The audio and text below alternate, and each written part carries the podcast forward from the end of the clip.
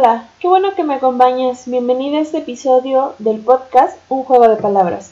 Mi nombre es Maya Ortega y en este episodio platicaremos sobre lo que es un refrán. Así es que comenzamos. Si prestas atención cuando hablan las personas mayores como tus papás o tus abuelos, te darás cuenta que ellos siempre utilizan refranes, tales como este. Al que madruga, Dios le ayuda. O quizás, más vale solo que mal acompañado. Hoy te platicaré sobre las características de los refranes. Los refranes son dichos populares y anónimos, pero la finalidad de ellos es transmitir una enseñanza o un mensaje moral, estimulando en el individuo la reflexión.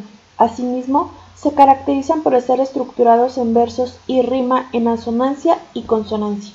Los refranes se suelen calificar por zonas geográficas, lenguas o temáticas. Los refranes se deben a la experiencia de los ancianos o sabios que luego fue transmitido de generación en generación. Esto constituye el acervo cultural de un pueblo o de una nación. Es decir, los refranes no son los mismos en todas las partes del mundo. Algunos de los refranes que estoy segura que has escuchado puede ser agua que no has de beber, déjala correr.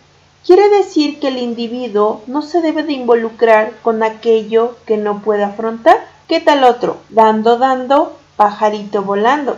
Seguramente lo has escuchado o puesto en práctica con alguno de tus compañeros a la hora de receso, cuando tú les das algo, pero quieres que al mismo tiempo ellos te den algo a ti. Muchos refranes pueden escucharse graciosos, puesto que riman. Solo debes de considerar que siempre transmiten un consejo o una enseñanza. Me alegra que me hayas acompañado en este episodio.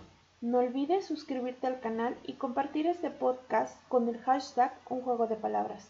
No te pierdas el siguiente episodio la próxima semana.